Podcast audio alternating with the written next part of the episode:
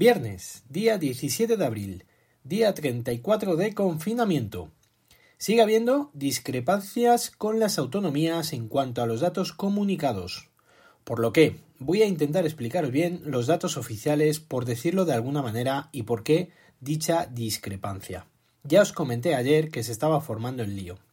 Las cifras totales son 188.068 casos de coronavirus diagnosticados, 19.478 fallecidos y 72.963 personas ya se han curado.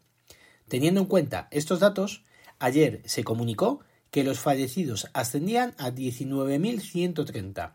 Si hoy han comunicado 19.478, la diferencia son 348 fallecidos, no los 585 que después han comunicado. Pasa exactamente lo mismo con los pacientes recuperados.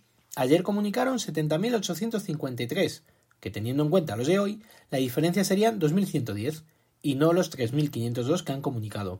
Estamos aprendiendo hasta a sumar y a restar con, con todo esto.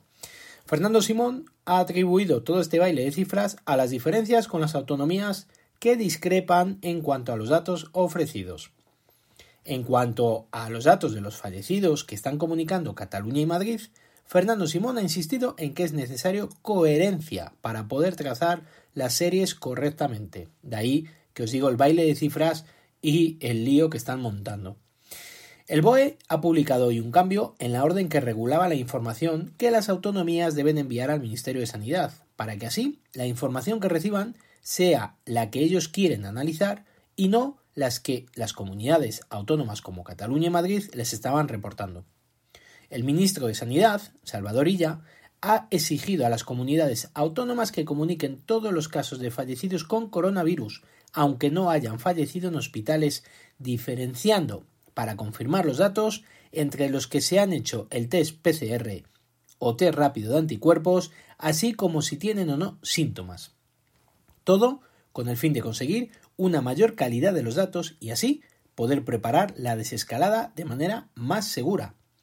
Resumiendo y sin complicarnos más, como os comenté hace muchos días, no me fío nada de los datos que nos están ofreciendo desde el principio.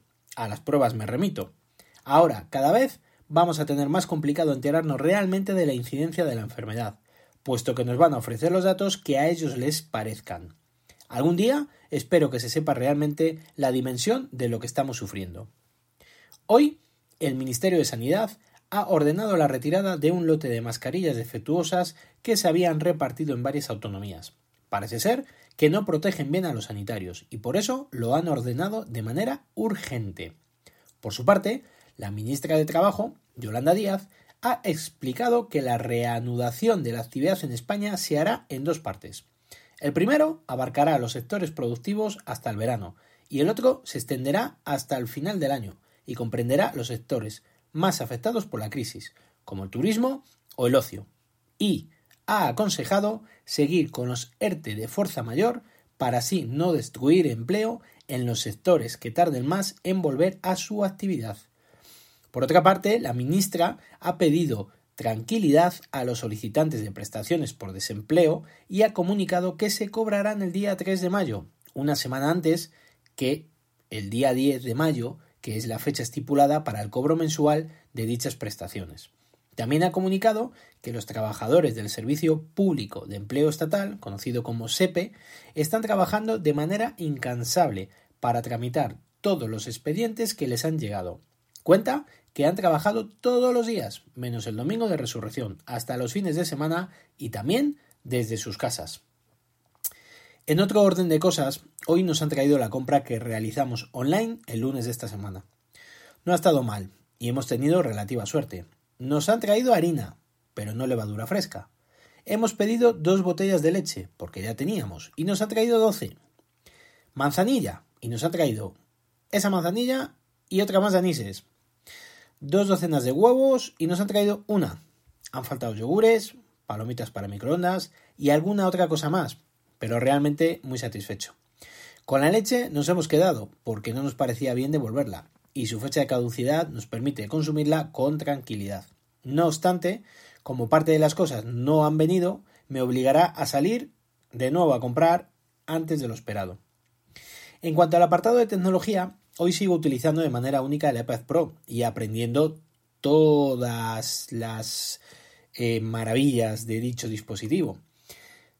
Pero tengo muchas ganas de que me llegue la funda, porque estoy en vilo con él. No sé dónde guardarlo, dónde dejarlo, etcétera. Siempre con el pequeño, ten cuidado, cuidado, cuidado que está el iPad ahí. Así estamos todo el día. Ayer os conté que el cargador de 18 vatios me iba a venir de lujo para cargar el resto de dispositivos. Pues no, porque el cargador es de USB-C a USB-C. Pensé que era de USB normal a USB-C, pero estaba equivocado. Así que para lo único que me sirve es para el Xiaomi Mi A3. Seguimos avanzando en el aprendizaje de Microsoft Teams. Mi mujer lleva ya dos días con su manejo y después del primer día de nerviosismo, hoy ha estado bastante más tranquila y segura. Ha creado un montón de reuniones para un día, también repetitivas, y así, tiene, perdonad, de un vistazo en su calendario toda la planificación de la semana. Hemos llegado a probar la aplicación vía web en Firefox, Safari y Chrome en Mac, y en sus distintas aplicaciones para iPad y macOS. En Windows lo hemos probado en Explorer, Edge y su aplicación para Windows.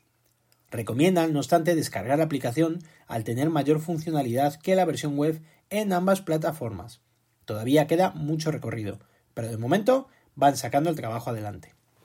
En cuanto al iPhone SE, hoy era el primer día que se podía comenzar a reservar en España desde las 2 de la tarde. Veremos los primeros análisis a ver qué dicen respecto a sus ventas.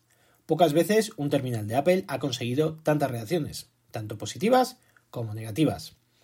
Es como todo, cuestión de gustos, pero a mí realmente no me parece mal terminal, insisto, en que la pantalla es lo único que podría hacerme decidir por otro. Si lo hubieran sacado del tamaño del 8 Plus, creo que todavía hubiera tenido más adeptos, porque este nuevo SE es de pantalla pequeña, pero el terminal es grande debido a sus marcos. El tiempo dirá si ha sido una buena decisión por parte de la compañía de Cupertino. Estamos en el mes de abril y ya han comenzado, hace tiempo, los rumores sobre el próximo buque insignia de telefonía de Apple, el iPhone 12 o como se termine llamando. Lo último han sido unos renders del que supuestamente sería el nuevo iPhone 12 Pro Max, en el cual, con todo el lujo de detalles que podéis ver en un vídeo en YouTube de 12 minutos de duración, van explicando las novedades del teléfono. Podéis buscar por Exclusive iPhone 12 Pro Max y deleitaros con ello. El vídeo está en inglés. Entre los rumores más interesantes hablan de una pantalla un poco más grande, hasta las 6,7 pulgadas, por las 6,5 del actual. Un notch más pequeño y los bordes planos, como su día tenía el iPhone 4, el 5, 5S y demás, o como hoy en día tienen los iPad Pro. Y un curioso Smart Connector, como el que tienen los iPad, en el lado derecho del terminal, del cual todavía no se sabe su función. Noticias que nos hacen no perder el contacto con la tecnología, ni las inagotables informaciones respecto a la compañía de la manzana que siempre dan mucho juego al estar hablando de ellos de manera prácticamente diaria. En fin, amigos y amigas, Mañana más y mejor. Si queréis contarme algo, ya sabéis que lo podéis hacer al mail elgafaspodcast.com o en Twitter como arroba elgafaspodcast. Un saludo a todos y gracias por vuestro tiempo.